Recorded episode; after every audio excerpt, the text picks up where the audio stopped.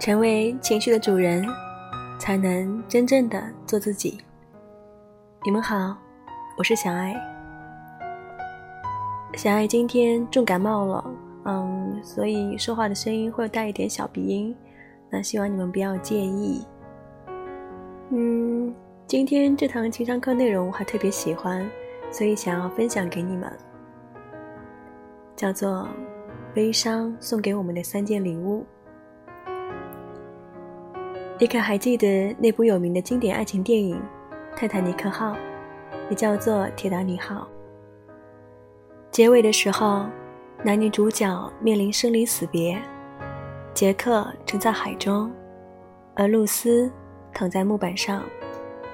有的观众后来开玩笑的分析，露丝躺的那块木板，其实还有空间，可以装得下杰克。为什么不能？让两个人都获救呢？问题就在于，两人都获救了，结尾就不悲伤了。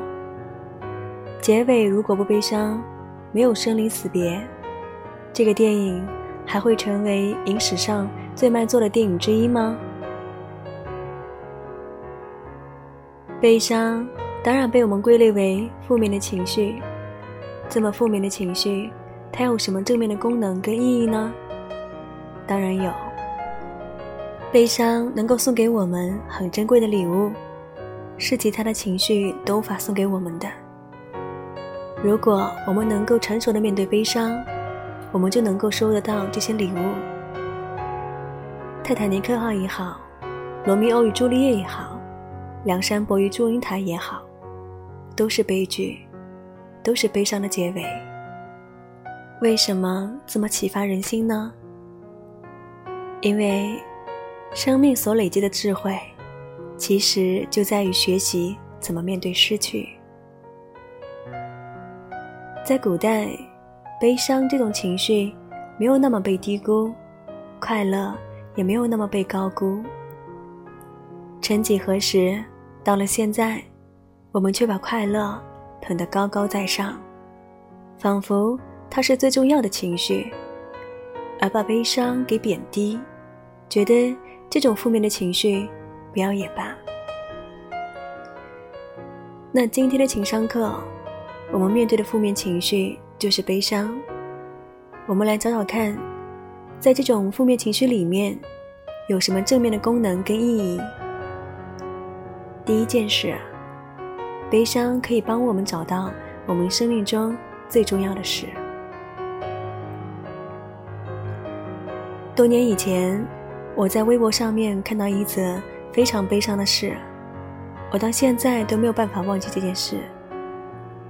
那是一个很悲伤的母亲，她拜托大家帮她把手机找回来。原来，这个母亲的手机里面有一段她死掉的年轻儿子特别为了母亲所录制的人生最后时光的身影。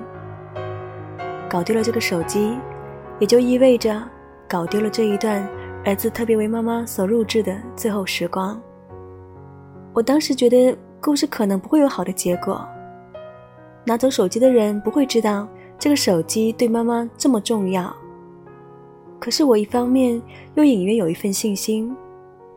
我相信，经历了这么悲伤的失去，这位母亲会重建一次她对于儿子回忆的方法。我之所以这样推测。是因为我觉得，原本藏在手机里面的画面，那是有形的记忆。可是，当这个有形的记忆不得已消失的时候，妈妈会找到一个方法，确立她对于儿子无形的记忆，永远不会消失。悲伤是因为我们经历了重大的失去，经历之后，我们被迫要找到一种生存下去的方法。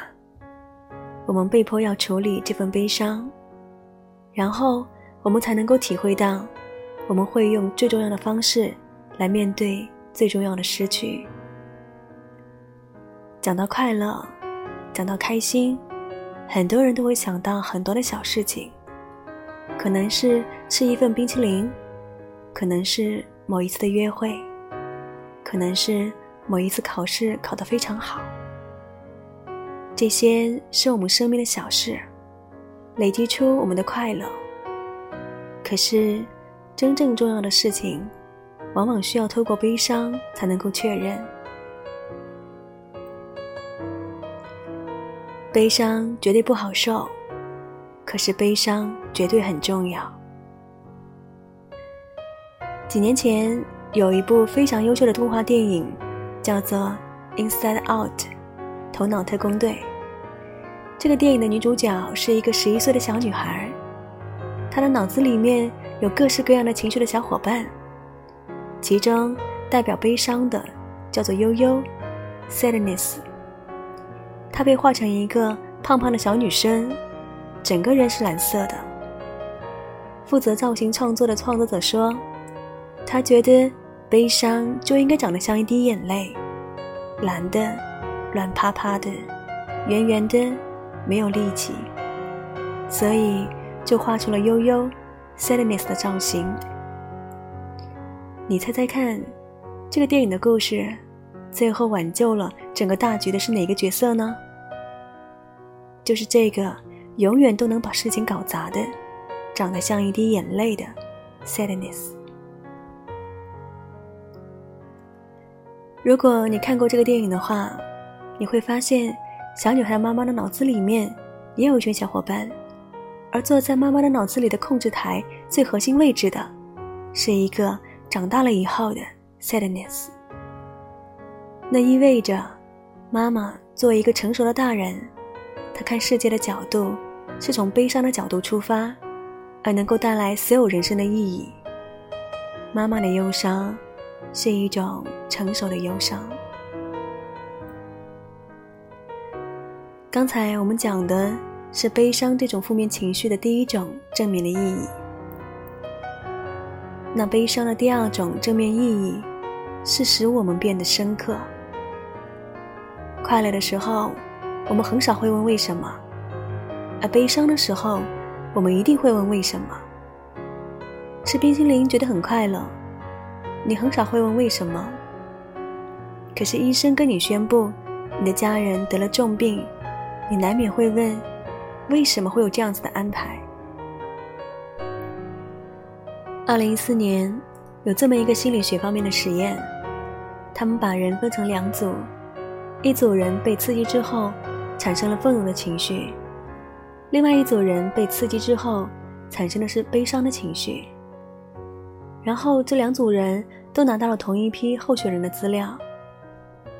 结果，愤怒的那组人，他们根本懒得看这些候选人分别提出什么样的证件，而是出于冲动的情绪就做了选择。悲伤的那一组人花了比较多的时间。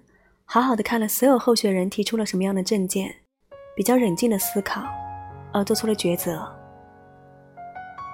愤怒这个情绪使我们冲动的做决定，快乐的情绪让我们懒得问为什么，而只有悲伤这种情绪促使我们去寻根究底。悲伤这种情绪能够使我们学习，因为。只有透过失去之后，我们才能够学到更多。如果一直拥有，一直不变，我们只会停留在原地。所以，在今天的情商课一开始的时候，我所举的这一些结局很悲伤的情感戏，或者是古代希腊的悲剧，都号称有一种能够洗涤我们灵魂的作用，会使我们变得更清醒。接下来，我们来找悲伤这种负面情绪的第三种正面的意义，那就是悲伤能够给我们带来维系关系的力量。请想想看，婴儿为什么要哭？婴儿在还没有办法用语言来表达自己情绪的时候，如果他需要求救，他必须要哭。听觉上，他发出了哭叫的声音；视觉上，他流下了眼泪，哭以及眼泪就是求救的讯号。能够提供帮助的人，一收到这个讯号，就立刻来帮助这个婴儿了。等到我们长大了，虽然我们已经能够使用语言了，可是如同舒伯特所说的，生命中有很多我们无言以对的时刻。那个时候，语言不足以符合我们的情绪，我们还是会哭，还是会落泪。我们身边能够提供帮助的人，收到这个讯号，就会来提供支援，帮助我们。好的，我们现在知道了，悲伤这种负面情绪能够给我们带来的三种正面的意义，相信你也会同意。没有所谓的纯粹的负面情绪，只有所谓的面对情绪的负面态度。如果一直抱着那种错误的负面态度，我们就会无法找到这些情绪当中正面的意义。那么现在，我们就一起来做今天的小练习。请你回想一下，你曾经透过了什么样的悲伤，而觉察到人生当中最重要的是什么事情呢？或者，经过悲伤之后，你注意到了哪一些你本来不会注意到的细节，感觉到了一种深刻的体验呢？欢迎你跟我分享。